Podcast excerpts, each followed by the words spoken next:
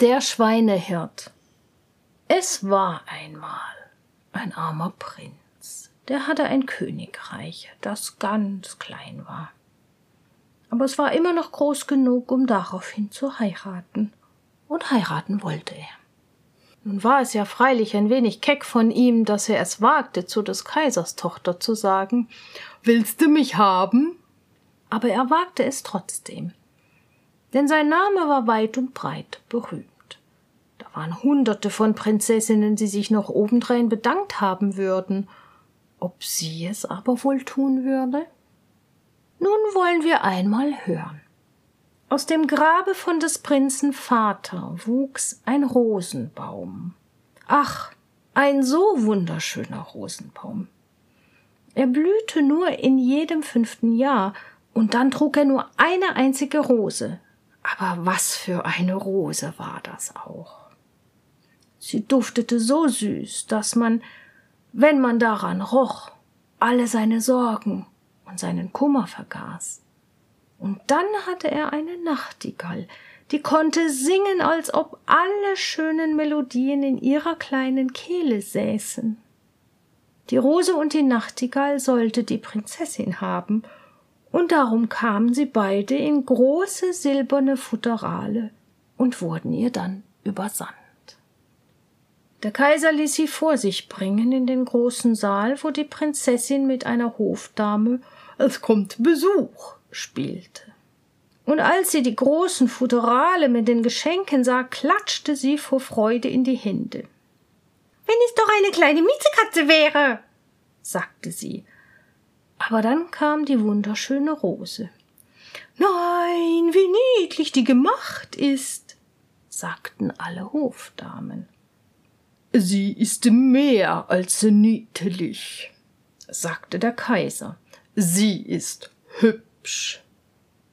Aber die Prinzessin befühlte sie, und da war sie dem Weinen nahe.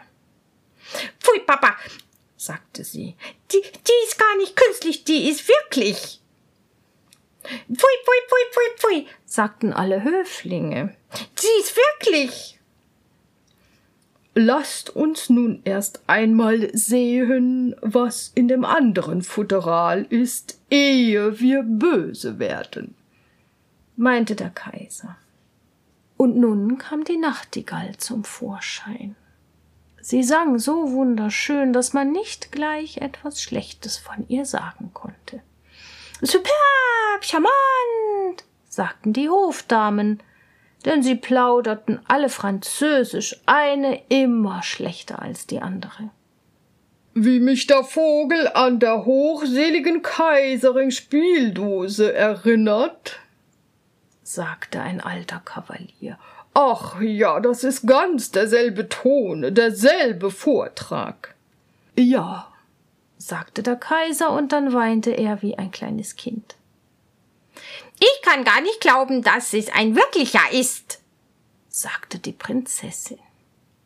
Ja, es ist ein wirklicher Vogel, sagten die, die ihn gebracht hatten. Ja, dann lass den Vogel fliegen, sagte die Prinzessin, und sie wollte auf keine Weise erlauben, dass der Prinz käme. Der ließ sich aber nicht verblüffen. Er beschmierte sich das Gesicht braun und schwarz, zog die Mütze tief über den Kopf und klopfte an. Guten Tag, Herr Kaiser, sagte er. Könnte ich nicht ein Diensttier auf dem Schloss bekommen? Ähm, ja, hier find, ähm, hier find so viele, ähm, hier ähm, sind so viele, die sich bewerben sagte der Kaiser. Aber lass mich einmal sehen. Ich brauche einen, der die Schweine hüten kann, denn wir haben viele Schweine. Und dann wurde der Prinz als kaiserlicher Schweinehirt angestellt. Er bekam eine jämmerliche kleine Kammer unten beim Schweinekoben, und da musste er bleiben. Aber den ganzen Tag saß er und arbeitete, und als es Abend war, hatte er einen allerliebsten kleinen Kochtopf gemacht, Ringsherum waren Schellen, und sobald der Topf kochte, klingelten sie so ganz wunderschön und spielten die alte Melodie Ach du lieber Augustin, alles ist weg, weg, weg. Aber das Allerkünstlichste war doch, dass man, wenn man die Finger in den Dampf des Topfes hielt, gleich riechen konnte, was für Essen auf jedem Feuerherd in der ganzen Stadt gekocht wurde. Ja, das war freilich ganz was anderes als eine Rose. Nun kam die Prinzessin mit allen ihren Hofdamen daher spaziert, und als sie die Melodie hörte, blieb sie stehen und sah ganz vergnügt aus, denn sie konnte auch Ach du lieber Augustin spielen. Das war die einzige Melodie, die sie konnte, aber die spielte sie auch nur mit einem Finger. Das ist ja das, was ich kann, sagte sie. Ja, dann muss ja doch ein gebildeter Schweinehirt sein. Ach, geh mal hinein und frag ihn, was das Instrument kostet. Und dann musste einer von den Hofdamen hineinlaufen, aber sie zog Holzschuhe an. Was willst du für den Kochtopf haben? fragte die Hofdame. Ja, ich will zehn Küsse von der Prinzessin haben, sagte der Schweinehirt.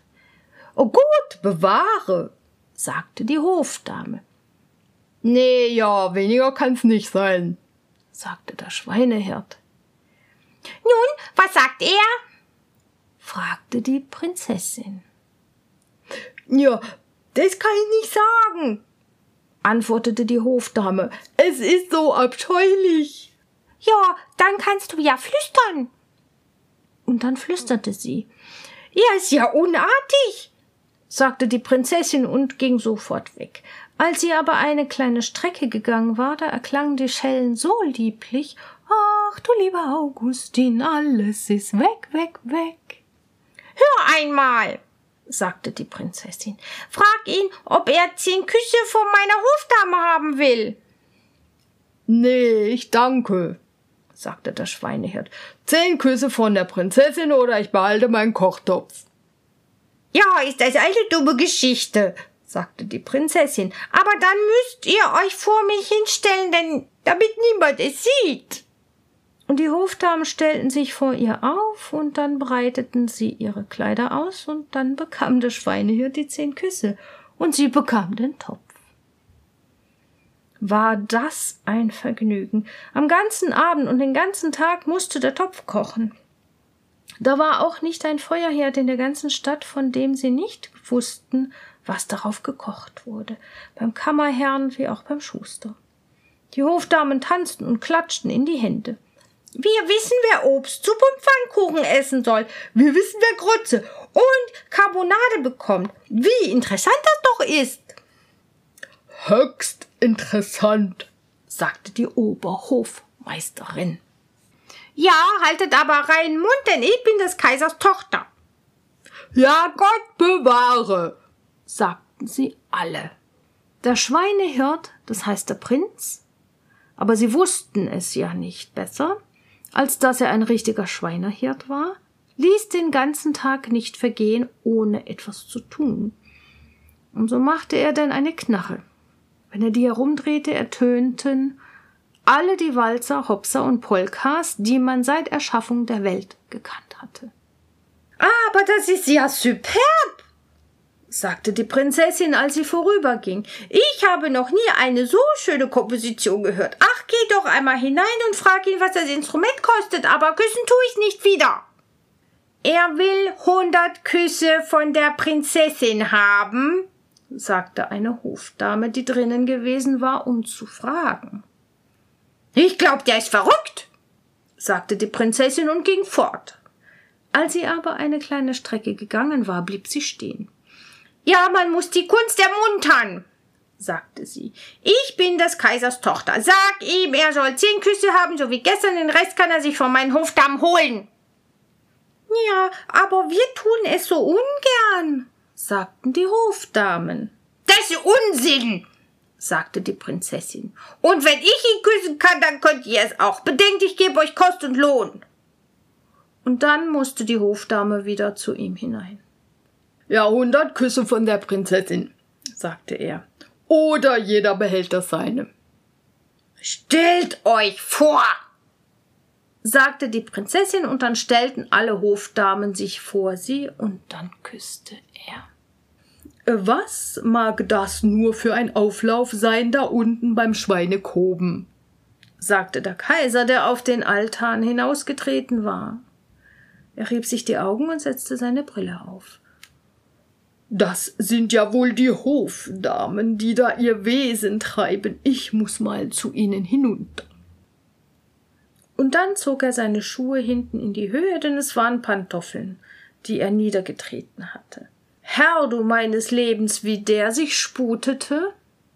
Sobald er in den Hof hinunterkam, ging er ganz leise, und die Hofdamen hatten so viel damit zu tun, die Küsse zu zählen, damit es ehrlich zugehe und er nicht zu viele, aber auch nicht zu wenig bekam. Sie bemerkten den Kaiser gar nicht. Er hob sich auf die Zehen. Was geht denn hier vor sich? sagte er, als er sah, dass sie sich küssten, und dann schlug er sie mit einem Pantoffel an den Kopf. Gerade als der Schweinehirt seinen sechsundachtzigsten Kuss bekam. Fort mit euch! Sagte der Kaiser, denn er war böse, und sowohl die Prinzessin als auch der Schweinehirt wurden aus seinem Kaiserreich hinausgestoßen. Da stand sie nun und weinte. Der Schweinehirt schimpfte, und der Regen strömte herab.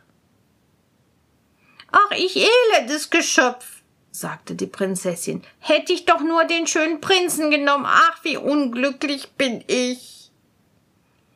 Und der Schweinehirt ging hinter einen Baum, wischte sich das Schwarze und das Braune aus seinem Gesicht, warf die hässlichen Kleider ab und trat nun in seinem Prinzengewand hervor, so schön, dass die Prinzessin einen Knicks machen musste. Jo, ich bin jetzt so weit gekommen, dass ich dich verachte, du, sagte er. Einen ehrlichen Prinzen wolltest du nicht haben. Du verstandest dich nicht auf die Rose und nicht auf die Nachtigall, aber den Schweinhirten konntest du für eine Spielerei küssen. Das hast du nun dafür. Und dann ging er in sein Königreich, schloss die Tür zu und hob den Riegel davor und da konnte sie nun draußen stehen und singen Ach, du lieber Augustin, alles ist weg, weg, weg.